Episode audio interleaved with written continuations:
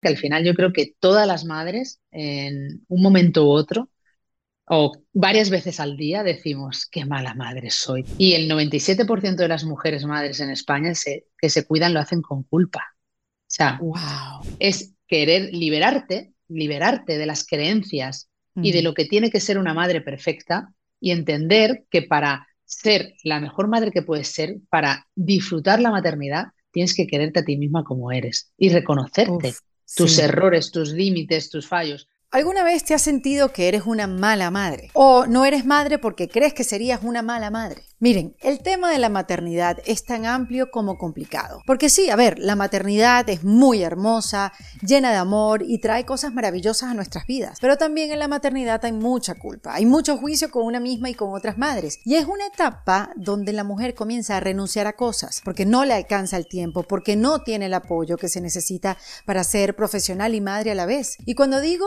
apoyo, me refiero quizás al familiar o al de la pareja o al de la sociedad o quizás el apoyo de leyes que faciliten nuestros procesos. Y no tiene que ser así. Y para hablar a calzón quitado de este tema, hoy converso con Laura Baena, quien es fundadora y directora creativa del Club Malas Madres, una comunidad de mujeres y madres que luchan por romper con el mito de la madre perfecta y alcanzar una conciliación real. Eso sí, con mucho sueño, con poco tiempo libre y alergia a la ñoñería. Este movimiento Laura lo comenzó hace 10 años, como un espacio de desahogo en Twitter, y fíjense que hoy en día se ha convertido en una activista que lucha por los derechos de las mujeres, creando la asociación Yo no renuncio, para concientizar sobre la necesidad de una conciliación real, y de eso hablamos mucho en este episodio. También hablamos de cómo aceptar la madre que somos y cómo convencernos a nosotras mismas que mi maternidad no se tiene que parecer a ninguna otra, que el una vez más comienza por nosotras mismas y cómo hay que seguir con nuestras vidas y sueños aunque llevemos un morral de culpas a cuestas. Y como yo soy fiel creyente que en comunidad llevamos mejor nuestras vidas, te quiero invitar a que te unas a la comunidad en defensa propia para que puedas aprovechar nuestros encuentros online con nuestras invitadas de videos exclusivos, códigos de descuento y una comunidad que se acompaña en nuestros procesos de reinvención. Toda la información la consigues en el botón de comunidad de nuestra página web en defensapropia.com. Ahora sí los voy a dejar con Laura Baena, con esta conversación que nos da alivio, que vas a sentir como si se te agarraran de la mano y que no estás sola en el camino de la maternidad, que no eres mala madre si un día quieres salir corriendo y tampoco eres mala madre si pides ayuda. Y también en este episodio nos hacemos una pregunta importante. ¿Fallamos como madres o falla el sistema? Esto lo hablamos en Defensa Propia. En Defensa Propia es presentado por Opción Yo, la primera comunidad latina de bienestar.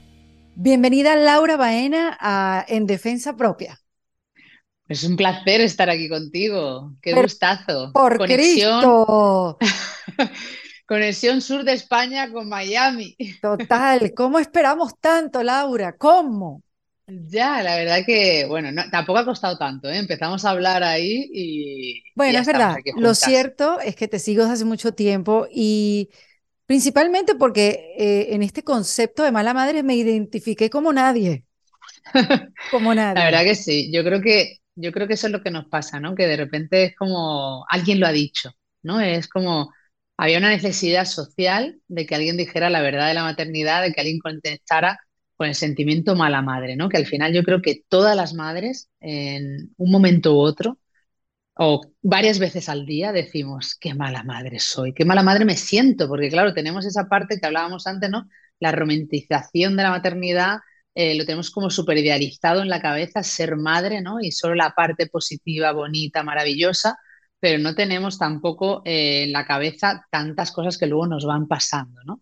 Y mm. sobre todo algo clave para mí que yo creo que conecta 100% con toda la comunidad, que es que no queremos que la M de madre aplaste la M de mujer, ¿no? es decir, somos madres, queremos disfrutar de la maternidad, que eso es otro tema, cómo disfrutarla sin que por el camino nos quedemos nosotras, pero también queremos ser mujeres, también queremos ser profesionales, también queremos estar en la sociedad, tener vida pública y actualmente esta sociedad no nos permite equilibrar esas dos cosas, ¿no? Es como que te, te dicen, tienes que ser una madre perfecta, tienes que llegar a todo, y tú no te sientes representada por ese modelo tradicional que está tan metido en la sociedad y en la cultura, en la educación, y de repente pues te sientes mala madre. Y, este año, Erika, este año hacemos en noviembre 10 años que lancé aquel primer tuit en el que dije, soy mala madre no estaré sola. Y empezaron a aparecer un montón de mujeres y de madres que se sentían como nosotras. Es que Laura, pareciera que cuando uno se hace madre, la palabra culpa viene como de apellido. O sea, viene de acompañante eh, principal en este, en este camino de la maternidad. Y, pareciera que no, no, es que no hay nada que hacer al respecto, pero pareciera que nos tenemos que acostumbrar a sentirnos así. Y yo creo que una mm. excelente manera de, de, aceptar esa culpabilidad es reconociéndolo, como tú bien dices, y llevas ya 10 años este, con la comunidad de Mala Madre. Aquellas personas que, mm, aquellas mujeres que recién se están desayunando, eh, que dicen, Dios mío, esto existe hace 10 años, aquellas mujeres que recién se están familiarizando con este concepto, con tu comunidad.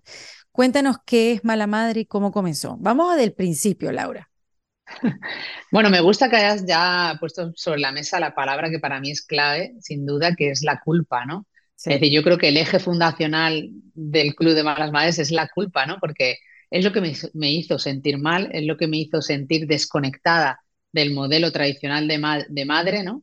Y todo comienza pues desde mi historia personal, ¿no? Porque yo fui madre hace 11 años y, ahí en ese momento pues empecé, yo, yo tenía como súper claro, aparte yo siempre digo que era mejor madre antes de ser madre, porque me imaginaba, me imaginaba como esa madre perfecta de Bri, de mujeres desesperadas, ¿no? Que, era, que, aparentemente era perfecta con la tarta de frambuesas, todo mm, zen, y de repente llegando a todo y siendo esa, esa superwoman, ¿no? Que nos había vendido la sociedad, porque claro, venimos de un modelo de madre sacrificada que abnegaba, que renunciaba a su vida profesional y personal por sus hijos y sus hijas, que la identidad de nuestras madres era ser madre, ¿no? Era su rol más importante. Ah, y de repente llegamos nosotras que nos han educado en ser independientes económicamente, en llegar donde queramos llegar, en ser lo que queramos ser en luchar por la misma igualdad y oportunidades que los hombres, pero además ser madre. Entonces tenemos que ser esa madre perfecta, además de ser esa mujer emprendedora, aventurera, que quiere conseguir cosas, que quiere viajar, que quiere eh, realizarse. Y yo trabajaba en, ese momento en publicidad, ¿no? Yo soy creativa publicitaria y trabajaba en publicidad y entonces lo que me di cuenta era de, esto es imposible. O sea, esto eh, nos han engañado. Yo decía, pero que nos han engañado y aparte era como una sensación de decir, Nadie se da cuenta, nadie, nadie se ha dado cuenta. Nadie habla de esto, sí. Claro, nadie habla de eso porque recién empezaron a salir los blogs de maternidad en España de mujeres madres que contaban sus eh, experiencias personales de la maternidad, pero era como, acabamos de empezar. Nadie hablaba de esto, no había libros, no había blogs, era el inicio de Instagram, eh, todavía no había empezado Instagram, o sea, era como revolucionario. Y entonces en ese momento, pues eh, una de esas noches, porque yo después del permiso de maternidad volví a la agencia de publicidad y con unos horarios muy malos, llegando muy tarde, perdiendo el control un poco de mi vida. Eh, pues por la noche, cuando ya se dormía la niña, me, metía en Twitter y empecé a desahogarme con un hashtag que era mala madre. Y entonces la gente empezó a sentirse identificada hasta que una noche le dije al buen padre, yo voy a abrir las redes sociales de malas madres porque necesito ese lugar de desahogo. Y durante esos dos años después que yo seguí trabajando en publicidad, intentando conciliar como podía, intentando sobrevivir a la maternidad como podía, pues fui desahogándome por la noche en Twitter, bajo el arroba malas madres, que sigue siendo ahora, y lo llamé una comunidad, lo llamé que era un club de madres con poco tiempo, mucho sueño y alergia a la ñoñería y con ganas de cambiar el mundo. Los objetivos eran esos desde el inicio y siguen siendo desmitificar la maternidad, romper el mito de la madre perfecta y luchar por la conciliación real. Y ahí, pues, con mucho humor, sobre todo, Erika, porque yo en ese momento estaba en un momento profesional y personal muy malo, que yo me río, pero porque es mi manera de, salvarme, ¿no? Sí, claro. Pero yo, estaba en un momento muy difícil, profesional y personalmente, a punto de tirar la toalla. Eh, vivíamos en Madrid, sin familia, ninguno de los dos, ya sabes lo difícil que es. Y, en ese momento, pues fue una terapia para mí. Yo siempre digo que, estar en Twitter con tantas madres que se sentían como yo, riéndonos de nuestros intentos fallidos por ser esa madre perfecta y los que comenzó a ser los tips del día, cada noche compartíamos un tip, un consejo de mala madre, en plan, pues llegar el lunes y descansar del fin de. O que se, que se te olvide los pañales del niño y la muda eh, de, eh, querer huir también o querer quedar con tus amigas y tomarte algo, ¿sabes? Dejar de hablar de maternidad. Entonces, todos esos tips que eran como pensamientos impuros de malas madres, pues nos hacían reír y sentirnos menos sola. Uf, y es que esa sensación, Laura, lo vale todo, lo vale todo. No sentirse sola, no soy la única que está pasando por esto, no soy la rara. Eso lo vale todo, en, todos los aspectos, ah, no solamente madre, en las cosas que nos pasan como mujer, como profesional. Ahora, ¿por qué insistimos en romantizarla? Porque, a ver, llevas 10 años desmitificando este, esta sensación de ser madre que lo es todo y no importa cuánto sacrificio y culpa sientas, te sientes bien. ¿Por qué seguimos romantizándolo? Porque yo me imagino que, aunque hay avances, y ahora me vas a contar los avances que han tenido a nivel legal y social en España con este movimiento, este, ¿qué nos pasa? ¿Por qué seguimos en la misma? Pues, realmente porque socialmente no interesa, Erika. Quiero mm. decir, aquí hay también una parte de cuestión cultural y social. Tú ten en cuenta que al final las madres soportamos mucho.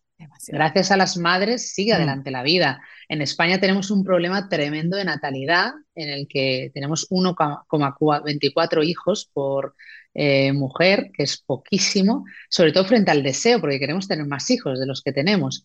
Pero, sobre, pero claro, al final es como, mm, en, aparte esto viene como hasta incluso de la revolución industrial cuando se hace la división de los tiempos, ¿no? Nos dijeron ocho horas para trabajar, ocho horas para el descanso y ocho, y ocho horas de ocio, ¿no? Pero nadie pensó en, los, en las horas de cuidado. Entonces, al final, el cuidado ha cargado siempre de manera invisible por las madres. Las madres han sacado adelante las familias, se han sacado adelante la maternidad sin quejarse, sin decir nada y aceptando las reglas del juego, renunciando a su vida, culpabilizándose constantemente, pero asumiendo ese papel. El problema es que nosotras somos la generación puente. O sea, nosotros somos la generación puente que de repente tenemos que romper con ese modelo de maternidad y tenemos que crear uno nuevo. Y eso lleva tiempo. Eso lleva tiempo. Eh, sí que hemos conseguido esa parte, ¿no? Eh, a nivel emocional, hablando primero de. A, mí, cuando me paran por la calle, lo que me dicen, gracias porque no me siento sola, porque cuando me está pasando algo, siento que hay más gente que me comprende. Ya solo romper ese tabú y romper esa culpa constante que tenías o ese miedo al qué dirán o qué mala madre soy, ya es mucho, ¿no? Entonces, ese grupo, ese grupo, de, ese sentimiento de pertenencia, de pertenecer a un grupo, ¿no? Y aparte un grupo mayoritario, eh, hace que vayamos rompiendo el modelo, ¿no? Sí que creo que en España estamos consiguiendo romper el modelo social de madre, ¿no? De sentir que realmente ahora, pues, nos da menos vergüenza decirte ciertas cosas, ¿no? Nos da menos vergüenza exigir eh, tener ciertos derechos a nivel personal y emocional, ¿no? El autocuidado, pero estamos, queda, queda tanto, Erika, queda tanto. O sea, tú ten en cuenta que hablando, como hemos nombrado varias veces la culpa, nosotros tenemos un proyecto que se llama La Hora de Cuidarse, en el que trabajamos porque las mujeres no dejen de cuidarse o se cuiden, aunque sean madres. Y el 97% de las mujeres madres en España que se cuidan lo hacen con culpa.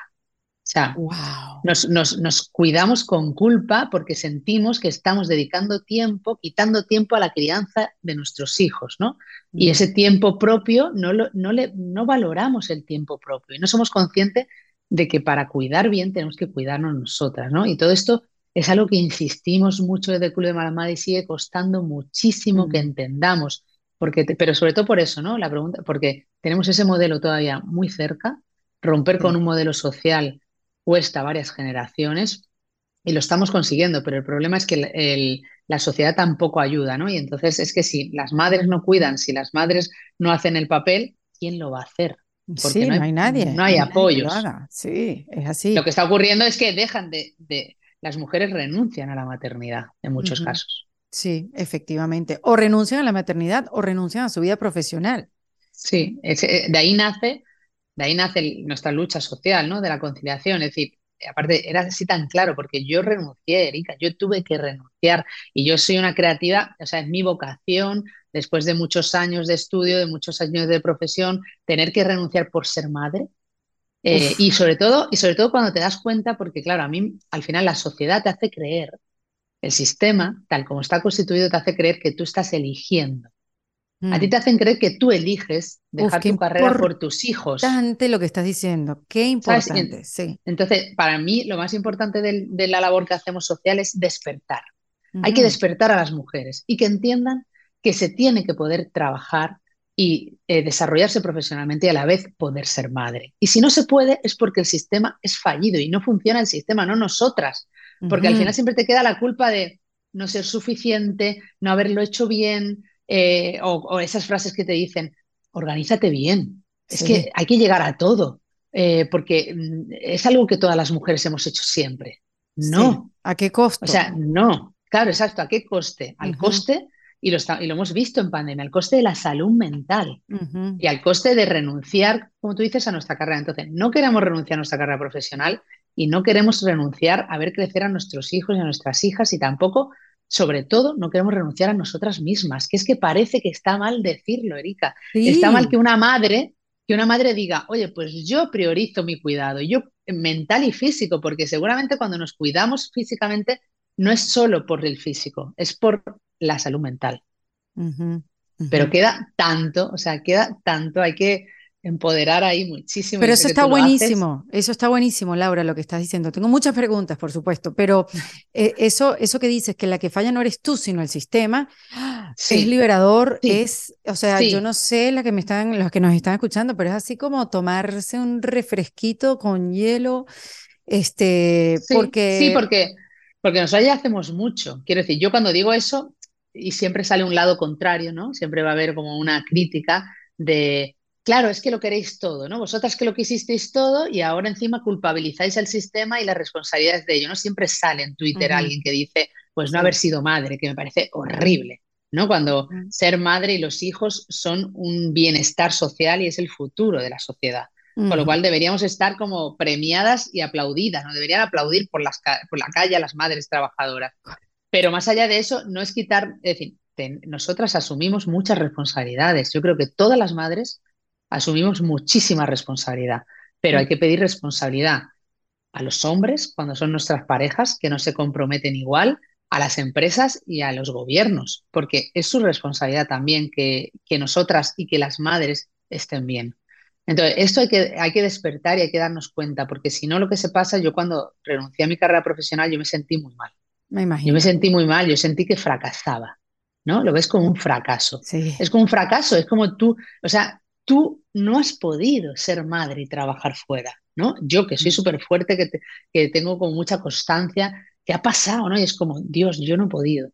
Entonces mm. te sientes mal, te sientes una fracasada, y hay que decirlo, y de repente empiezas a reflexionar, te reconstruye y dices, ¿cómo, cómo? No, perdona, es que yo, ella, ella, ella, estamos todas igual. Y la que no renuncia es porque o no puede económicamente en ese momento hacerlo, porque yo tenía el apoyo de mi pareja en ese, en ese momento, si no hubiera sido imposible, porque no puede económicamente y con lo que tú decías, con un coste personal, emocional y económico súper alto. Y ahí conecta con el último estudio que lanzamos el año pasado, se llamaba así, el coste de la conciliación. Lo estamos pagando nosotras. Cuéntame ese concepto de conciliación, Laura, porque mm, la verdad no, no, no estoy muy familiarizada con él y yo creo que sería bueno que nos explicaras bien para poderlo entender. Bueno, conciliación, eh, yo creo que en España se empieza a hablar de conciliación incluso antes de la crisis del 2008. En 2008 hubo una crisis económica muy fuerte y antes de eso se hablaba un poco de conciliación de la vida laboral con la vida personal. Al final es el buscar el equilibrio entre la vida personal y la vida profesional, ¿no? Entre la familia y el trabajo, tener ese balance, ¿no? Como se llama eh, en inglés. Y, y, eso antes de, la crisis se veía siempre como que era una responsabilidad de la empresa, ¿no? Como que era como la empresa era la responsabilidad de encontrar ese equilibrio, esa conciliación. Pero nunca se había estudiado cómo afecta la maternidad en la falta de conciliación en España, ¿no? Y ahí, y, cuando nosotras empezamos, en 2015, eh, empezamos a estudiar, hemos hecho siete investigaciones sociales para ver realmente cómo afecta la maternidad en esa falta de conciliación o qué necesitamos. Y empezamos a darle más formas a este concepto que es conciliación, eh, marcando que el gran techo de cristal que tiene la mujer hoy en día es la maternidad. Y se ve en los datos de la brecha salarial, cuando una mujer llega a la maternidad y cuando un hombre llega a la paternidad, el hombre sigue ascendiendo en su carrera profesional, la mujer de repente frena su carrera y empieza a bajar a perder económicamente, a perder trayectoria profesional y es increíble, ¿no? Decir, ¿cómo puede ser eso, ¿no? Cuando deberíamos tener un reconocimiento social y económico a la maternidad. Entonces, bueno, en España y en Europa la conciliación ya se tiene como uno de los pilares fundamentales en los que hay que trabajar social y políticamente. Nosotras eh, llevamos impulsando esto eh, ya ocho años en el que pedimos un plan nacional por la conciliación, así que imagínate lo importante que es. Eh, en España se legislan políticas públicas de conciliación y ya se entiende todo bajo ese paraguas conciliación, que a la vez la conciliación no, tiene, no, pertenece a un único ministerio, no es trabajo, igualdad, sino que es transversal a todos los poderes públicos. ¿no? Es decir, los gobiernos tienen que tener la conciliación como uno de los ejes de trabajo, al igual que la igualdad, al igual que la infancia, al igual que la pobreza infantil, ¿sabes? Como uno de los ejes principales en lo que hay que legislar, gobernar, hacer políticas públicas, destinar presupuestos y trabajar, ¿no? Entonces, eh, en ese sentido, y también muy marcado por Europa, ¿eh? en, Europa desde 2019 en la directiva de conciliación que marca un poco por dónde hay que ir y, y que ahora estamos en España a espera de la aprobación de una ley de familias que va a incluir permisos por cuidado cuando un hijo o una hija enferma, por ejemplo. Cuando un hijo o una hija enferma, pues esa madre tiene que tener un respaldo en la empresa como un justificante, ¿no? De decir, oye, es que mi hijo, mi hija ha enfermado, yo si no puedo ir al trabajo presencial o tengo que buscar una manera de conciliar, es un imprevisto, es urgente, ¿no? y, y, en ese sentido, bueno, vamos muy lentos. Sé que para vosotras incluso y para ti es un término que está llegando ahora. Por eso para mí, lo que para mí es muy importante que lo que consigamos en España, en Europa, donde sea, en cualquier lugar del mundo, tiene que ser un logro para el resto de las mujeres y de las madres de cualquier lugar. Totalmente. que se replique en todas partes, ¿no?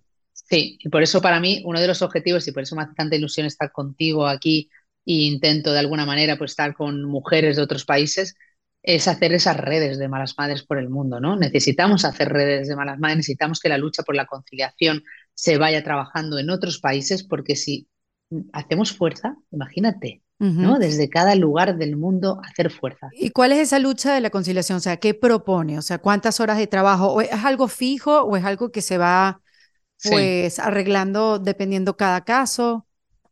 Bueno, la conciliación eh, evidentemente depende de muchos factores, ¿no? Es decir, eh, el Plan Nacional por la Conciliación, que sería como el objetivo último, tendría que incluir medidas que impactaran tanto en la sociedad, a nivel social, pues imagínate, políticas sociales como por ejemplo escuelas infantiles de 0 a 3 años gratuitas para las madres, porque es fundamental, porque si tú no tienes eso gratuito, tú, muchas mujeres renuncian porque aquí el coste de una escuela infantil es muy alto. Ni te quiero contar en los Estados Unidos, Laura. O sea, claro, imagínate, bueno, es el sueldo en, el preescolar, en, la escuelita. O sea, es muy Imagínate, ¿no? Pero claro, hemos detectado que hay una renuncia muy fuerte de muchas mujeres trabajadoras eh, que renuncian a su trabajo porque no les compensa pagar.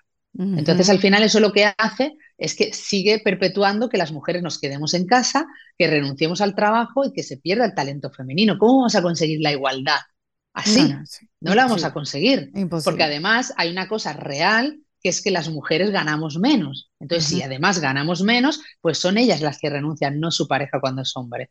Entonces, políticas sociales como esa, redes formales del cuidado para que sean eh, redes públicas que te apoyen cuando tu trabajo tiene un horario más largo y no tienes con quién dejar a tu hijo o a tu hija. Es decir, muchas políticas públicas sociales que tienen que aprobarse desde las administraciones y desde los ayuntamientos de las ciudades, ¿no?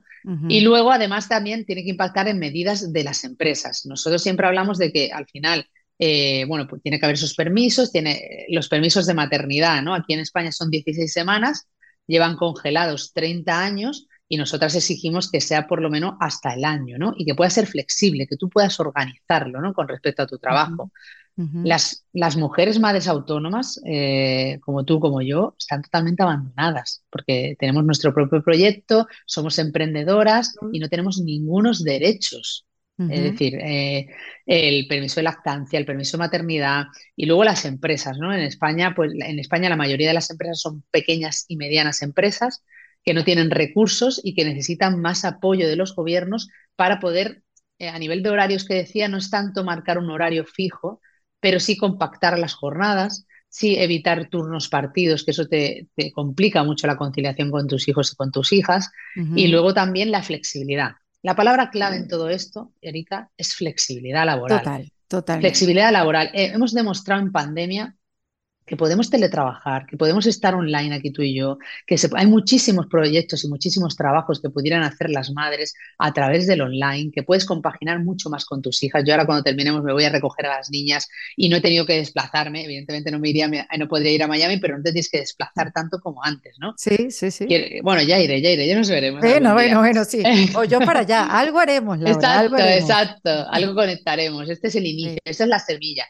Eh, y luego la conciliación también entenderla, Erika, es muy importante entender el concepto de conciliación, que además en España, pues en la ley de familias se va hablando más de diversidad familiar, ¿no? De todos los tipos de familia que hay y además también de entender que la conciliación no es solo cuando eres madre y tienes hijos, hijas, es que luego vas a ser también cuidadora de tu madre o de tu padre, de personas mayores, ¿no?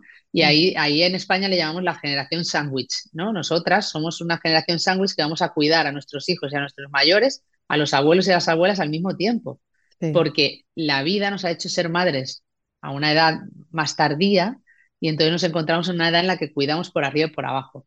Y, entonces la conciliación, y la conciliación no es solo de las madres y los padres, sino de todas las personas, con lo que decíamos antes, cuidar el tiempo nuestro, el autocuidado. O sea, tú no eres madre, pero eh, es decir, una mujer que nos escuche que no es madre, tiene que cuidarse también y tiene que conciliar, conciliar con su vida personal.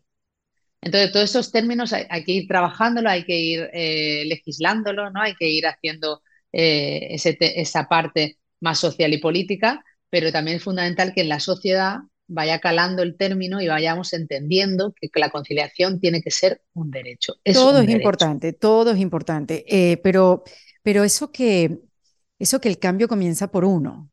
puede ser a veces una frase que uno repite a veces sin sentirla, es un bla, bla, bla, pero eh, esto también es importante para las madres, para no sentirse, está bien que nos sintamos con superpoderes y todo lo demás, pero espérate, o sea, eres humana y tienes que, tienes que reconocer que sí es complicado, no es imposible, pero el que el cambio, o sea, el despertar, el verse uno mismo, en dónde estás, el, el tenerse que mm. cuidar, el tomar el primer paso, levantar el teléfono, necesito ayuda, es, es algo que tiene que venir como individualmente para luego que impacte eh, como que a nuestro alrededor, después en la sociedad y después llegar a las políticas públicas. Pero si no terminamos viéndolo las madres y también los buenos padres, como tú dices, porque mal, malos padres no hay, ¿verdad, Laura? claro, malos padres son ya cuando ya son, mm, ya sienten la culpa, son corresponsables, se encargan de las... Es decir, malos padres hay pocos, necesitamos más. Exactamente. Pero ¿no crees que es así, ¿no? Que el cambio viene individualmente o sea, no el cambio, sino el poder ver como que, ah, ok, no puedo, necesito ayuda. Normalizar ciertos temas. Sola no puedo, sola no puedo porque te quemas en el camino. Aparte, cuando indagas, te das cuenta que todas tenemos un punto de dolor, todas tenemos un sentimiento, un pensamiento impuro de mala madre, todas nos sentimos una, por, por una parte mal de que la maternidad nos haya quitado tiempo, nos haya quitado silencio, nos haya quitado ciertas cosas y no está mal reconocerlo. Es que hemos acabado ahora por el Día de la Madre una campaña que se llama No eres menos madre. Es que es muy mm. importante, Erika, decir, no eres menos madre si das el pecho, si das el biberón, si colechas, si no colechas, si das comida ecológica, si das eh, una pizza los viernes porque no puedes más. No eres menos madre, ¿no? Es decir, es, es querer liberarte liberarte de las creencias y de lo que tiene que ser una madre perfecta y entender que para ser la mejor madre que puedes ser, para disfrutar la maternidad, tienes que quererte a ti misma como eres y reconocerte tus errores, tus límites, tus fallos. Y fundamental lo que dices también, pedir ayuda y exigir esa ayuda, es decir, exigirla a tu empresa, pedirla a tu pareja, hacer tribu y luego, en otra parte fundamental que para nosotras nos, nos, nos parece que es como súper importante en Malas Madres, ¿no? Porque siempre cuando preguntan, bueno, pero abogáis por un tipo de crianza, no, es que está bien lo que hagas. Eres la mejor madre que puedes ser. Y da igual porque yo he sido, yo, he sido tres madres diferentes en mis tres maternidades. No es lo mismo cuando yo fui madre con 30 que cuando he sido madre con 38. Es decir, son momentos vitales en profesionales distinto y es que he hecho cosas totalmente distintas, Erika, y podrías decir, ay, pero qué incoherente. No, es que evolucionamos, cambiamos y tenemos que querernos como somos en cada momento y sobre todo una cosa muy importante que tenemos que liderar desde cualquier lugar es no juzgar, no juzgar a las sí, Te lo iba a decir, te lo iba a decir. Es decir, es que esta campaña No eres menos madre va acompañada de una encuesta, hemos hecho una, una investigación social en el que le preguntábamos a las madres cuándo se sienten juzgadas. O sea, lloraban contestando las preguntas de lo mal que se, les han hecho sentir. Y, mm. lo más, y una de las cosas que ha salido, que es muy llamativa, es que donde te sientes más juzgada es en tu entorno familiar y personal, Erika. O sea, la gente que te rodea es mm. la que peor te hace sentir. Entonces, yo creo que tenemos como que repensar ese modelo de madre y, lo que tú dices, es que el cambio está en nosotras, pero no solo con nosotras mismas, sino también con las otras madres. Correcto. ¿no? Es decir, antes de dar un consejo, antes de dar un juicio, tú no sabes qué batalla está lidiando esa mala madre, tú no sabes qué está viviendo, qué está sufriendo, o yo qué sé, a lo mejor tú y yo podemos estar en un pensamiento más libre y, hemos hecho un trabajo de emprendimiento, de empoderamiento. Tú has trabajado mucho todos estos temas también con, en los podcasts de, cómo te sientes, ¿no? El otro día me sentía muy identificada escuchando a esa madre que decía que tenía dos hijos y, no, había pasado el, y no había pasado el duelo. Me sentí súper identificada mm. porque yo viví lo mismo con mi tercera, pero tuve la suerte de poder tenerla. Pero mm. sentía, sentía física y emocionalmente que no había terminado mi etapa. Bueno, pues aunque yo no me sintiera identificada, no la juzgaría. ¿Sabes lo que te quiero decir? Porque, porque es, que, es que no estamos dentro de las personas y necesitamos esa empatía y sentirnos equipo, porque si no, ¿cómo vamos a luchar por conseguir derechos si ni siquiera nos respetamos nosotras a nosotras mismas, ¿no? Uf, súper clave, Laura, súper, súper clave, porque en el mundo de la maternidad eh, creo que es el mundo donde hay mucho más juicio que en cualquier otro, que, que en el físico, de cómo nos vemos, de en el mundo laboral, el mundo corporativo, que tiene sus retos, tiene sus juicios, no señalamos, pero el mundo de la maternidad es realmente es duro, es cruel, es crudo. y, y, también clave porque, porque, toca con, porque toca con algo tan emocional. Es que el amor hacia tu hijo o tu hija, ¿no? O cómo tú lo haces, es que no se puede juzgar, porque es que todas y la aceptación, Laura, la aceptación es tan clave. Yo también lo escribí al Día de la Madre, como que no seré la mejor, pero esta es la que soy. Y amo y voy a abrazar a la que soy.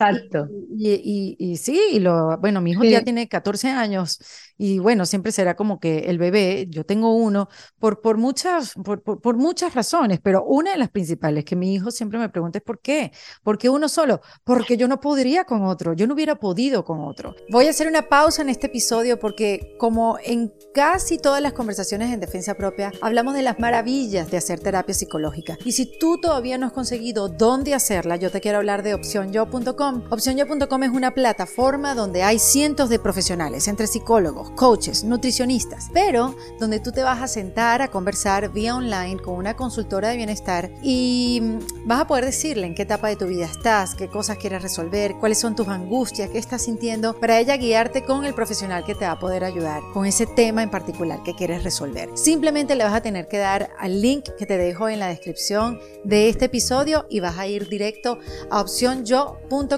donde su prioridad es tu bienestar no hubiera podido con las tareas, no hubiera podido con el ritmo, no hubiera podido con mis em, metas que tenía profesionalmente. Exacto. Que han cambiado, Laura, no son las mismas hace 10 años, hace 15 años, hace 20 años, obviamente se han movido, pero bueno, ya está, esas son decisiones que uno toma en su vida y uno las lleva con dignidad. Pero, pero sí pasan por, por, el, por eso de, de, de, pensar en tu futuro, en tu carrera, en tu individualidad, porque como tú, como una mujer como tú, Laura, que tiene tres hijas, este, ¿cómo defiendes el espacio para seguir desarrollando tu individualidad?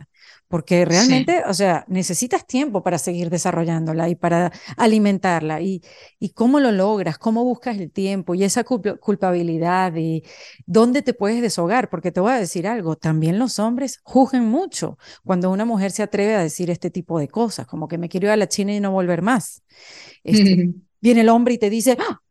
una madre no diría eso. no sé si te ha pasado, pero yo sí los he escuchado, sí los he visto. Una madre no debe estar diciendo esas cosas. ¿Por qué no? Total, total, ¿no? Total, ¿no? Y una madre no está en ciertos lugares públicos, ¿no? Y una madre no está en... Por ejemplo, a mí me pasa mucho que, primero, ¿cómo lo hago? Yo no podría, Erika, si no hubiera encontrado con una pareja como tengo corresponsable.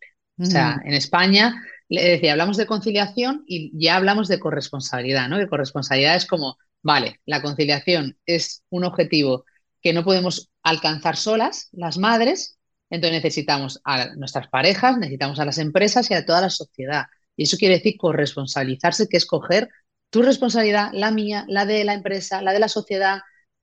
Yo tengo una pareja corresponsable que es más, él renunció a su carrera cuando el Club de mm. Malas Madres empezó a crecer, porque yo tuve que empezar a viajar y a tener mucha presencia eh, pues, en momentos públicos, en medios de comunicación, en charlas, ¿no? en muchas historias, y él renuncia, Erika. Él renuncia cuando nuestra hija mediana tenía tres años eh, a su carrera profesional para acompañarme. Entonces, mm. yo no, no tendría tres hijas, ni tendría este proyecto, ni tendría esta vida si él no fuera corresponsable y me hubiera apoyado. Nosotros hemos cambiado los roles, es como un cambio de roles, pero nos ha costado, quiero decir, hemos, hemos sufrido esos juicios del que tú hablabas.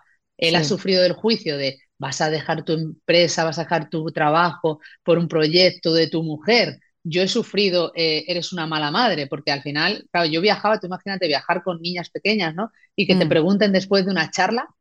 A mí me han llegado a preguntar otras mujeres después de una charla, ¿con quién están tus hijas? ¿No? O cómo, cómo, ¿no? Y dices tú, de verdad, de toda la charla, de todo lo que te he contado, lo que quieres saber es con quién están mis hijas. Es como, para mí, creo que no debemos aceptar esas preguntas porque es una falta de respeto. Es decir, tú como madre, profesional, como mujer, te habrás organizado para que tu hijo esté totalmente cuidado y estemos tú y yo aquí tranquilas y, ya sea eh, buscando ayuda, ya sea haciendo equipo o como tú quieras, ¿no? Pero creo que esas preguntas, ¿sabes por qué? Porque esas preguntas no se le hacen a un hombre. Tú no ves a un hombre dando una charla y ese hombre, eh, el businessman, baja del escenario y le preguntan, ¿con quién están sus hijos? ¿Cómo, concilia? ¿Cómo se organiza? Entonces, yo hasta que no se lo pregunten a ellos, no lo voy a contestar. Entonces, por un lado, para mí es fundamental hacer equipo, haber encontrado una persona en mi vida y en mi camino que es fundamental y que hace la parte visible, la no visible, eh, y que realmente él quiere, ¿no? Porque él quería tener una familia y esto es una decisión de los dos. Eh, y aún así es muy difícil, porque aún así hay que reconocer lo difícil que es. Eh, son malabares, son imprevistos, sobre todo la tercera. Lo bueno y lo malo de la tercera es que vino con la pandemia y al final eso me permitió estar más en casa y entonces disfrutarla más. Pero es complicado y yo siempre viajo. Mañana me, mañana me voy a Barcelona a dar una charla y siempre viajo con mi mochila de culpa, Erika, siempre. Mm, claro, sí, porque el hecho de que tengas eh, el Club de Malas Madres, tengas el podcast, que has hecho cosas increíbles y voy a tratar de, de, ponerlas, de meterlas todas en esta conversación, pero es increíble y gracias por decirlo que más allá de todo lo que haces, no solamente por tu maternidad, sino por la de muchas, todavía te llevas tu morrelcito de lleno de culpa. Es lindo, es lindo. Total. No, no, y total. O sea, y, y ya llega a una conclusión de que, aparte, yo les digo a las, a las madres y a las malas madres, eh, y se lo digo a las que estén escuchando tu podcast, que llega un momento que tienes que hacer las cosas aunque sea con culpa. O sea, porque la culpa te paraliza. Y la culpa te puede hacer no, no tomar decisiones, no coger un proyecto, eh, no cuidarte, no ir a caminar con tu amiga, no quedar a tomar un café. La culpa te paraliza porque te hace sentir mal, ¿no? Y conecta con un dolor personal. Yo se lo digo, dilo, hazlo con culpa, pero hazlo. Haz deporte con culpa, pero hazlo. Vete a tomar una, una, cerveza con tu amiga, pero hazlo. O sea, viaja con culpa, hazlo.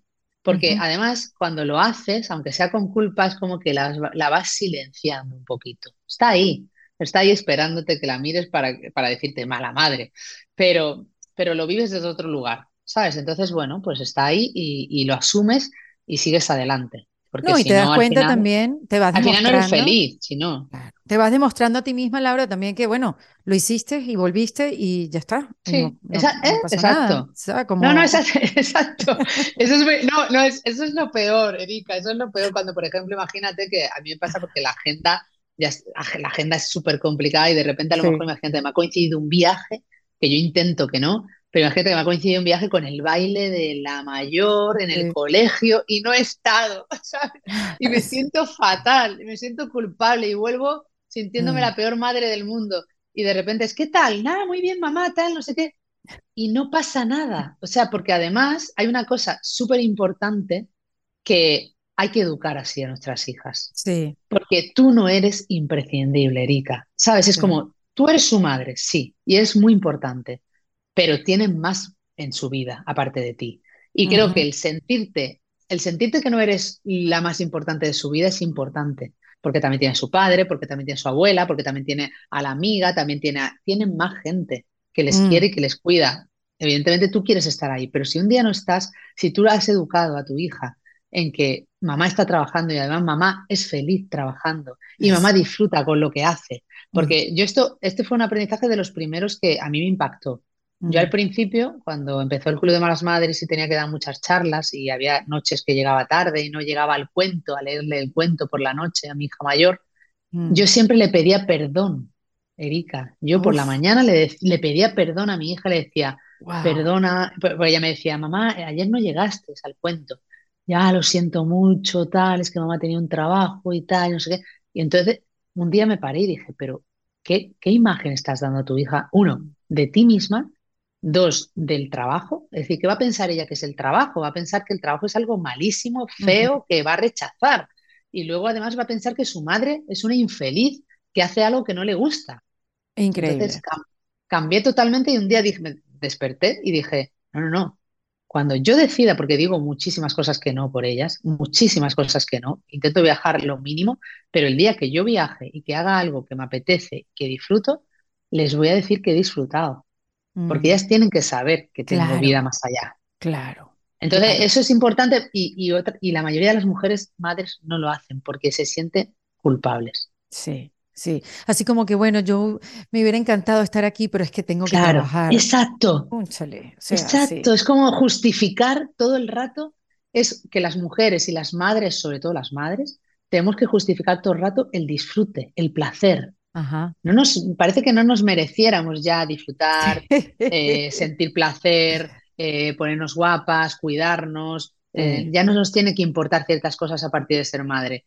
Y, eso es, y, eso es un error porque, porque al final es malo para nosotras mismas. Claro, si te privas de todo eso, obviamente van a decir, tú siempre estás brava. Claro que estoy brava, si no tengo ni siquiera yo sé darme tiempo para mí y, no tengo tiempo para divertirme, para reírme, para soltar, para liberarte. es, es, así, lo que pasa es que son, mira, eh, Laura, yo te escucho y son actitudes y comportamientos tan silenciosos.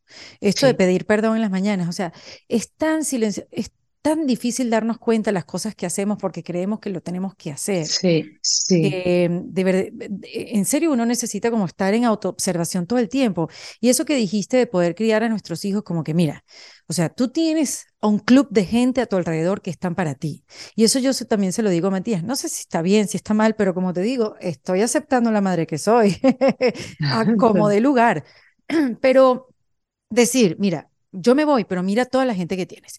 Tienes a tu papá, tienes a tu hermana, tienes a Cecilia, tienes a tu abuela, tienes a tu tía. Estos son los teléfonos, tienes a mi mejor amiga, tienes a tu madrina. A toda esta gente puedes llamar. Tú cuentas con estas personas, tú puedes llamar. Tú necesitas hablar con alguien. Yo no te atiendo el teléfono. Tienes a tu psicólogo, tienes. Entonces, eso yo siento, por lo menos es lo que yo quiero creer, que él está creciendo sabiendo que puede pedir ayuda que tiene un club de gente a su alrededor, que hay gente que está para Claro, imagínate que solo que un niño o una niña piensa que su único referente es su madre. Es una sobreprotección, es sobreprotegerle y, y que pierdan autonomía. Es que tienen que saber que pueden tener una red de apoyo mayor a que tú sola, porque el día de mañana nos pasa algo, el día de mañana eh, tenemos un imprevisto, cualquier cosa puede suceder. Yo quiero haber, haber educado a mis hijas en ser fuertes y en poder seguir adelante, más allá de mí, ¿no? Entonces, eso, me, y luego lo que decías de Brava me ha encantado porque el otro día es verdad que hablábamos de decir, eh, los niños y las niñas no te hacen perder la paciencia, te hace perder la paciencia en la vida que tenemos y la vida que llevamos de estrés y de no parar y todas las exigencias que tenemos o el pensar que tenemos que llegar a todo y no tener tiempo nuestro de calidad. Sí. Entonces vamos todo el rato, que es que al final eh, es un ritmo eh, y, esto, y esto va un poco en cuando esas madres que todas hemos pasado por ahí, y yo cuando mi, hija mayor era pequeña, de quererlo tener todo perfecto, Erika, ¿sabes? Ah. De llevarla vestida perfecta, de que comiera perfecto, de que fuera a clases de no sé qué, de qué tal, porque es el modelo que nos han vendido. Pero es que en ese modelo, como, decíamos, estamos invisibles nosotras. Oye, eh, Laura, eh, qué, qué, maravilla de conversación, pudiera estar horas aquí contigo. Pero este, yo quisiera que me hablaras de, bueno, primero que yo me imagino, Laura, y háblame de esa, de esa sensación que tienes de empezar el Club de Malas Madres como algo para desahogarse y que hoy en día hayas desarrollado eh, tantas vías para ayudar a las madres. Primero, para hacer legislación. Segundo, para, para ayudarlas con el teléfono del cuidado, que, que me quiero que me hables de eso, y con la campaña Yo no renuncio, ¿ya qué te refieres con eso? ¿Y qué otras cosas hace el Club de Malas Madres ya como, yo no sé, como una figura, una, una organización sin fines de lucro? Este, Cuéntame. La verdad, la verdad que, que iba a pensar, ¿no? Que ese desahogo se convertiría en una comunidad emocional en la que intentamos seguir ayudando. Sí que es verdad que la plataforma online y las redes sociales sigue siendo como ese lugar de cobijo y de acompañamiento, pero tenemos proyectos, como pues tenemos un proyecto para trabajar la educación en hábitos saludables de la tecnología, ¿no? Y que trabajamos en distintos encuentros. Tenemos una gira que debería ir a Miami Malas Madres on Tour, que nos vamos a teatro. aquí te estamos esperando las malas madres. para cuidarnos y para conectar en esos momentos más presenciales, ¿no? Porque sí que es verdad que lo echábamos en falta con la pandemia. Eh, tenemos un proyecto muy bonito también solidario que se llama Ellas Cuentan para visibilizar la maternidad de mujeres que tienen niños o niñas con necesidades especiales, que mm. es muy duro y está muy invisibilizado. Es decir, tenemos distintos proyectos que siempre tienen un denominador común, que es que ayuden a las madres, a las malas madres en algún sentido, y luego tenemos la asociación. La asociación Yo No Renuncio realmente ya es una red, yo no renuncio.com, es decir, tenemos socias ah, activistas que forman parte, con lo cual no solo tenemos por un lado empresas, yo no renuncio, que forman parte de la red, y además socias activistas que forman parte de la red. Y ahí, pues desde las investigaciones sociales, las campañas, los talleres que hacemos presenciales, eh, las distintas acciones que vamos poniendo en marcha y los servicios, ¿no? que es lo que tú te referías, porque trabajamos mucho también con, con, la política, es decir, asesoramos, es decir, porque no tenemos ningún color político, es decir, representamos a todas las mujeres independientemente de su ideología pero sí que eh, asesoramos políticamente para que se tengan en cuenta estas medidas que hemos hablado, ¿no? Pero claro, mientras llega ese cambio social, pues tenemos que ayudarlas, ¿no? Y tenemos el teléfono amarillo de la conciliación, que es un servicio legal gratuito para todas las dudas que tienen las madres de sus derechos de conciliación. Oye, pues, ¿qué días me corresponden si mi hijo enferma? Eh, ¿Qué ocurre si de repente tengo una, eh, no puedo ir a trabajar por esto y por lo otro? ¿no? Es decir, ahí un equipo de abogadas va contestando tus dudas. Y luego tenemos el otro que con pandemia vimos que era necesario por el coste que hablábamos de la salud mental, que es yo me cuido.es, ¿no? En el que es un servicio de atención psicológica gratuito para que las mujeres pidan ayuda psicológica porque realmente cuesta mucho dar el paso, ¿no? En España, casi un 70% de las madres que dicen necesita ayuda psicológica no la están pidiendo. Y mm. evidentemente hay una barrera, que es el tiempo, hay otra barrera, que es el dinero, pero hay una barrera que me preocupa más, que es la vergüenza por el qué dirán, Erika. O sea, siguen pensando que, ¿cómo voy a yo a pedir ayuda psicológica si lo tengo todo, si realmente yo puedo con todo? Eh, ¿Qué van a decir de mí? ¿No? Entonces, como, no, porque muchas veces no son problemas graves de salud mental, pero a veces nos faltan herramientas para organizarnos, para gestionar las emociones nuestras y de los niños. Entonces, bueno, ese servicio es importante y ahora estamos trabajando en, otro servicio para reincorporación laboral cuando, pues bueno, madres que paran su carrera por la crianza, pues para todo el desarrollo digital, para habilidades digitales y para reincorporación laboral en bolsa de empleo corresponsable, ¿no? Toda esa parte que también es muy importante porque muchas mujeres paran su carrera y luego es imposible volver a encontrar un trabajo. Sí, es, es duro retomar, ¿no? Mm, sí, hay como, ellas piensan, aparte, eh, en, el, en, el, libro que escribí el año pasado de mi historia, Yo no renuncio, eh, una de las malas madres que, que, comparte su historia, ella le llama como que ella creía que ponía en pausa su carrera, ¿no? Es decir, llega la maternidad, yo pongo en pausa mi carrera y luego la retomo cuando yo esté preparada. No. Realmente, cuando una empresa ve que hay como unos años en los que no has hecho nada porque has maternado, porque has criado, has educado a tus hijos, no le dan valor, ¿no? Es como ya estás como fuera del mercado laboral. Entonces, eso es lo que queremos también trabajar para que se ponga en valor a las madres, porque ser madre es un trabajo, ya de por sí. Sí, sí, sí, sí. Es un trabajo de concientización, o sea, eh, constante. O sea, así no, uno no se puede ir de maternidad, de permiso de maternidad con estos temas. O sea, es de verdad concientización, es, es, reeducar, es de construir todo lo que, lo que sabíamos de maternidad y conceptos y volverlos a construir. Exacto, ya no vale, es como, ya, no, vale, ese modelo. Caducos, caducos Tenemos que reconstruir, como tú dices, y, es urgente porque además eh, hay muchas madres que lo pasan muy mal. Ahora, eh, Laura, ¿hay balance sin tener que renunciar a algo o, a juro tenemos que renunciar para tener ese anhelado balance? Que es una palabra muy exigente también, porque hasta tener balance eh, ah, es difícil. Mira, yo conozco empresas donde esa palabra hasta, hasta prefieren que uno no lo mencione. Bueno, nos pasa mucho, ¿no? Nos llegan muchas empresas que en el fondo le da como miedo hablar de, aquí hablamos, aquí realmente cuando hablas de balance hablamos de conciliación. Aquí se ha integrado ya totalmente la palabra conciliación, que creo que incluso, que creo que incluso es más amable. Porque es lo que tú dices. El balance es el equilibrio, qué difícil encontrar el equilibrio en la vida, ¿no? Y aparte, porque creo que el equilibrio 50-50 no existe. Quiero mm. decir, es, es, una utopía, ¿no? Pensar que tú vas a tener justo 50-50. Es decir, y habrá días que prefieras que el balance vaya hacia un lado y otros días o momentos en los que vaya hacia otro pero sí que creo que es posible y es más, es posible si hay un compromiso de todas las partes, ¿no? Es decir, no podemos solas, nosotras, ni las familias, encontrar ese balance si no tenemos unos horarios que más o menos sean flexibles, si no tenemos un apoyo y si no tenemos una concienciación, tú lo dices de otra manera, concienciación. Concientización. Concienciación, me hace gracia si lo decís de otra manera. Aquí decimos concienciación. Eh, si no hay una concienciación social, ¿no? Si no hay un apoyo de toda la sociedad a ese cambio, ¿no?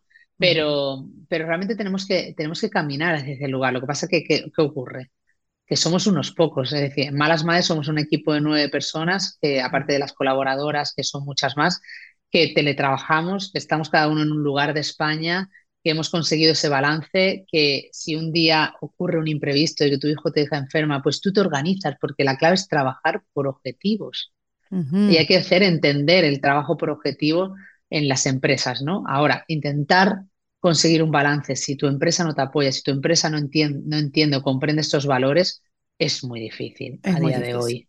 Es muy difícil. Y lo que nos lleva en España, no sé en Miami cómo estará, pero en España un porcentaje muy alto de madres emprenden, o sea, renuncian, como yo, a su mm. carrera profesional, pasan al emprendimiento para poder conciliar. Lo hacen para conciliar. Muchas de ellas no tienen tampoco, nunca han tenido un deseo de emprender, pero de repente activan la imaginación, la creatividad e intentan buscarse la vida de otra manera, pudiendo equilibrar y estar presente en sus vidas familiares. Sí, en Latinoamérica, o sea, cuántas experiencias y cuántas historias de mujeres tienen que ver con eso. Bueno, para tener más tiempo para mis hijos, entonces emprendo, pero también emprender es un camino, Dios mío.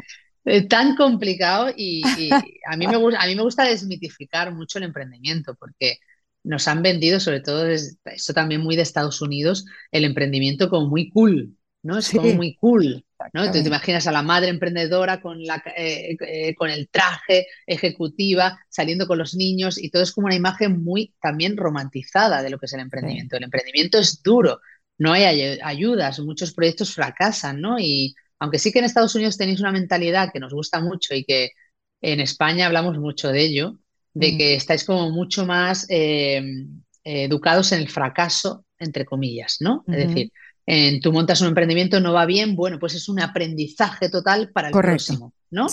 En, España es como muy duro, tenemos una mentalidad del fracaso horrible. Mm. Eh, es decir, cuando algo no sale bien, lo, cuando algo sale mal, lo vemos como un fracaso total y como que ya no tienes oportunidad para volver a rehacer. Y entonces es algo como que, que, soñamos mucho, ¿no? De, de, Estados Unidos y, y del ejemplo quedáis en ese sentido porque creemos que sois como mucho más emprendedores, ¿no? Y mucho más eh, de volverlo a intentar. Pero aquí en España cuesta mucho emprender, también te digo, Erika, porque los costes sociales son altísimos y ya cuando emprendes y además quieres contratar a una persona y tener equipo, se hace muy complicado. Hay muy pocas ayudas y muchas madres pues al final emprenden un proyectito pequeño, lo dejan, pierden ilusión, pierden tiempo, pierden dinero Entonces hay que hacer también mucha red ahí, ¿no? De acompañamiento unas con otras. Sí, qué bonito, de verdad, Laura, todo, todo lo que has hecho, lo que has construido, sobre todo por ese acompañamiento que nos hace tanta falta a nosotras las mujeres en, en todas las áreas. Me encanta que la M de madre no aplaste la M de mujer, porque lo que también es cierto es que la mujer, sí, hay muchas que nos realizamos a través de la maternidad, pero no solamente a través de la maternidad, sino a través de, de nuestra carrera, nuestros trabajos, nuestras relaciones, nuestros viajes y nuestra libertad. Eh, y, y, creo que eso es importante y no sentirnos mal por eso y no sentirnos mal por decirlo. Me realizo por todo lo que hago en mi vida. Me divierto con casi todo lo que hago en mi vida. Perdón, perdón por no sentir tanta culpa.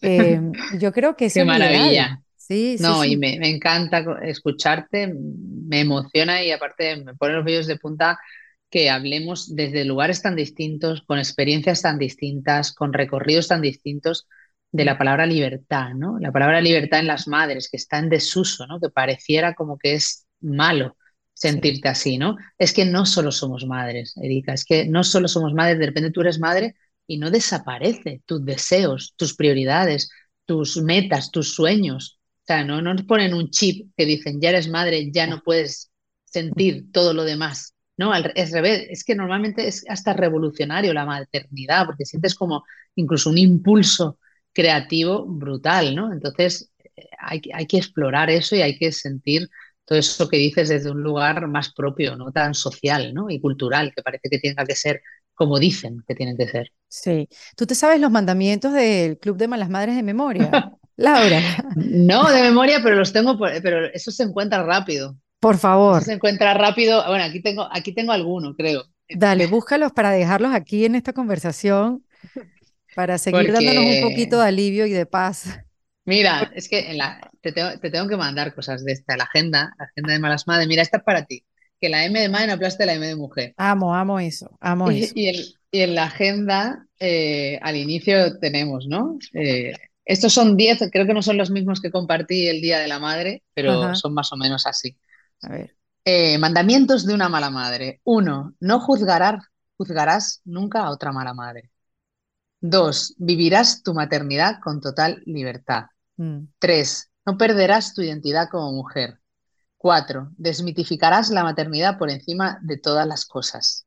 Mm. Cinco, no te creerás superwoman. Seis, mandarás la culpa a otra parte. Siete, malamadrearás siempre que puedas. Esto es muy importante, Erika. Hay que buscar cualquier excusa. Como, como diríamos malamadrear, malamadrear es es salir, es, es, disfrutar de la vida. Ya, ya, ya, ya. es, buscar ese ratito de lo que te apetezca. Ocho, harás equipo con tu pareja, si la tienes, con tus amigas, con la gente que quieras. Nueve, lucharás por no renunciar a tu carrera profesional. Y diez, nunca olvidarás que eres la mejor madre que puedes ser. ¡Ay, qué belleza! ¡Laura! Si te fijas, ha sido un buen resumen de lo que hemos hablado, sin saberlo. Totalmente, total. O sea, súper buen cierre y. No, lo has hecho, lo has hecho brutal, porque has ido hablando de todos los temas. Oye, te voy a preguntar, Laura, si, si, te, si te pido una herramienta, una sola, una herramienta mm, de, de manejo de vida, este, que podamos meter sé, en un kit de emergencia. Te voy a hacer las dos preguntas. E, e, esta es la primera. ¿Cuál sería? ¿Cuál sería esa herramienta para estar bien siendo una mala madre? Bueno, yo, yo creo que lo que más me ha, ayudado es el autoconocimiento. Ah, mira tú, muy bien. Y, que puede parecer como ahora muy místico, mm. pero yo sin, sin el proceso de autoconocimiento, sin la terapia, eh, creo que no, hubiera, no me hubiera conocido como soy, no hubiera aceptado, que tú has hablado de aceptación, y, liberado y, y, estado en otro lugar. Yo metería el autoconocimiento y, de la manera que quieras, ¿no? Porque he leído mucho, eh, talleres, eh, me, encanta leer me encanta leer filosofía, que aquí hay un español que se llama José Carlos Ruiz que me ha ayudado muchísimo a leerle, terapia, es decir, incluso también es las relaciones con las amigas, ¿no? Toda esa parte de, conocimiento y de disfrute. Conocimiento y disfrute. Y luego el humor, el humor, Erika. O sea, reírte, reírte de ti misma, mm. reírte de los intentos fallidos. O sea, ¿qué me van a decir a mí si ya me río yo de las cosas que hago mal? ¿Sabes? Entonces, cuando tú te liberas de eso y cuando tú empiezas a, lo que tú decías, ¿no? A quererte como la madre que eres, a creerte como la mujer que eres. Pues es que todo es más fácil, ¿no? Porque también hay que desdramatizar mucho y mira que yo soy como muy vehemente, como muy fuerte, activista, luchadora, tal, pero luego hay que darle la importancia justa a las cosas y hay que reírse mucho de una misma. Me encanta eso, me encanta eso, Laura. Y te voy a preguntar tres tips para reinventarse, porque mira que la maternidad te lleva, por no decir te obliga o te empuja a la reinvención. A la, yo me reinventé, yo creo que con cada maternidad me he reinventado de una manera u otra, ¿eh? y, y para mí, primero, creo que lo más importante es conectar con lo que tú quieres, ¿no? Es decir, qué es lo que te gusta, que, hombre, e, ese es el deseo de todas las mujeres, ¿no? Y de todas las personas, ¿no? Eh, dedicarte a lo que te gusta, pero para mí, saber bien qué es lo que quieres y qué valor puedes aportar, creo que es importante también, porque muchas veces emprendemos sin saber realmente en qué soy buena, ¿no? Es decir, eh, hay que encontrar ese valor que tenemos. Por ejemplo, yo sé que soy buena comunicando, ¿no? Y me gusta comunicar y me gusta esa parte y eso lo puedes llevar a mil cosas, pero sé que no soy buena en otras cosas más analíticas, ¿no? Entonces, hay que forzar, formarse y reforzar en lo que una es buena. Eso es importante. Y luego para mí, lo otro importante también es hacer equipo. Es decir, hacer equipo, el equipo en general, ya sea el equipo en tu casa, el equipo, eh, el equipo en tu proyecto, eh, el equipo en las personas que creen en ti, que confían. Hay muchas frases en este sentido de que tú no llegas sola a ningún lugar, ¿no? Es decir, yo estoy aquí gracias a personas que han creído en mí, a muchísimas malas madres que me han apoyado, a personas como mi hermana, como Maite, que trabajan día a día conmigo, a mi pareja que me dio la mano y, confió en mí. Es decir, entonces tenerlas identificadas para también cuidarlas, ¿no? Es fundamental. y, en esa reinvención en esa reinvención lo que no nos podemos olvidar es del autocuidado personal. Y yo, eso me cuesta, me sigue costando mucho, Erika, porque tengo muchísima energía y entonces entro en modo de yo puedo, yo puedo, yo puedo, yo puedo y de repente esa semana dejas de cuidarte y de repente bajas eh, la montaña rusa, ¡boom!, cae. Entonces, el, el cuidarse para mí es fundamental y darte cuenta de que para esa reinvención, darte cuenta de que tú eres el valor más importante de tu mm. proyecto. Y si tú no estás bien, es que el proyecto no va a estar bien, no va a estar bien. es que todo se cae. Entonces, bueno, pueden parecer cosas eh, que ya sabemos, pero yo las he vivido en mi piel y, realmente sigo, y yo siempre digo que estoy en el camino, porque sigo aprendiendo cada día en esta reinvención constante que es emprender y tener un proyecto propio, pero creo que son cosas fundamentales que tenemos que aprender y que nunca es tarde, que si no lo has hecho no pasa nada, que lo hagas ahora cuando ya tienes 40 o más. Es así. Me encantaron esos tips, Laura. Ahora, ¿cómo una mala madre se une a ese club? ¿Cómo se une? Eh, tienes la comunidad, ¿no? De malas madres. Bueno, pues en redes sociales ya sabéis que somos, somos arroba malas madres. Tenéis también en clubdemalasmadres.com acceso a nuestra newsletter. Yo creo que ahora también nos gusta mucho más lo de recibir la newsletter, informando por ahí de, de, eventos, de talleres. Y luego, si eres, si realmente te ha resonado esto de la conciliación, y de esta lucha social que tenemos en España, desde donde nos escuches, en yo no renuncio.com te esperamos también. Maravilloso. No sabes lo feliz que soy de esta conversación, de haber grabado contigo. Va, yo más. No, yo más, porque si ya me gustabas, ahora me gustas mucho más. No, no, no, no. Tenemos que, bueno, por supuesto, vernos en persona. Cosas que pasan a lo largo del tiempo. Que yo conozco a mis invitadas en persona mucho después de conversar con ellas, pero qué bonito todo tu proyecto y gracias por la voz que nos das y gracias por tu tiempo. No, muchas gracias a ti por tu cariño, por este proyecto tan bonito y, aparte por descubrir a una mujer con una inteligencia increíble y, tan cariñosa, tan cercana. No sé, me encanta, de verdad, me encanta en defensa propia. Aquí tienes una super fan seguidora. Igualmente, somos fans, somos fans. Un beso. Laura Baena. Un besazo, gracias. Acá en Defensa Propia. En Defensa Propia fue presentado por Opción Yo, la primera comunidad latina de bienestar. En Defensa Propia es producido por Valentina Carmona, con el apoyo de Andrea Wallis y editado por Vanessa Ferrebus y Jesús Acosta, con música original de Para Rayos Estudios. Yo soy Erika de la Vega y recuerda que esto lo hacemos en Defensa Propia.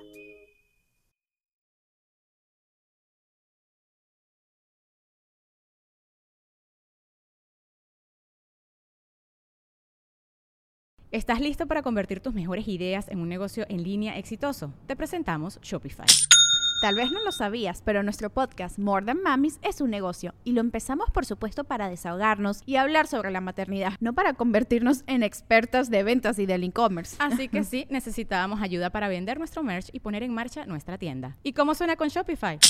Llegó otra venta. Shopify es la plataforma de comercio que está revolucionando millones de negocios en todo el mundo. Ya seas un emprendedor desde tu casa o desde donde sea, Shopify es la única herramienta que necesitas para iniciar, administrar y hacer crecer tu negocio sin dificultades. Con Shopify puedo gestionar pedidos, envíos y pagos desde cualquier lugar, brindándote toda la información y estadísticas de tus ventas al detalle. Regístrate para un periodo de prueba con tan solo un dólar al mes en shopify.com barra sonoro, todo en minúsculas Ve a shopify.com barra sonoro para llevar tu negocio al siguiente nivel. Shopify.com barra sonoro.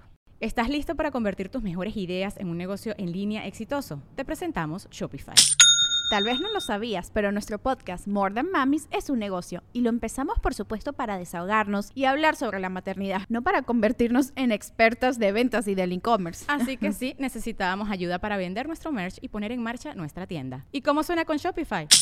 Llegó otra venta. Shopify es la plataforma de comercio que está revolucionando millones de negocios en todo el mundo. Ya seas un emprendedor desde tu casa o desde donde sea, Shopify es la única herramienta que necesitas para iniciar, administrar y hacer crecer tu negocio sin dificultades. Con Shopify puedo gestionar pedidos, envíos y pagos desde cualquier lugar, brindándote toda la información y estadísticas de tus ventas al detalle. Regístrate para un periodo de prueba con tan solo un dólar al mes en shopify.com barra sonoro, todo en minúsculas Ve a shopify.com barra sonoro para llevar tu negocio al siguiente nivel. Shopify.com barra sonoro. Hey guys, it is Ryan. I'm not sure if you know this about me, but I'm a bit of a fun fanatic when I can. I like to work, but I like fun too. It's a thing. And now the truth is out there. I can tell you about my favorite place to have fun. Chumba Casino. They have hundreds of social casino style games to choose from with new games released each week. You can play for free anytime, anywhere and each day brings a new chance to collect daily bonuses. So join me in the fun. Sign up now at ChumbaCasino.com. No purchase necessary. BGW. Void were prohibited by law. See terms and conditions. 18 plus.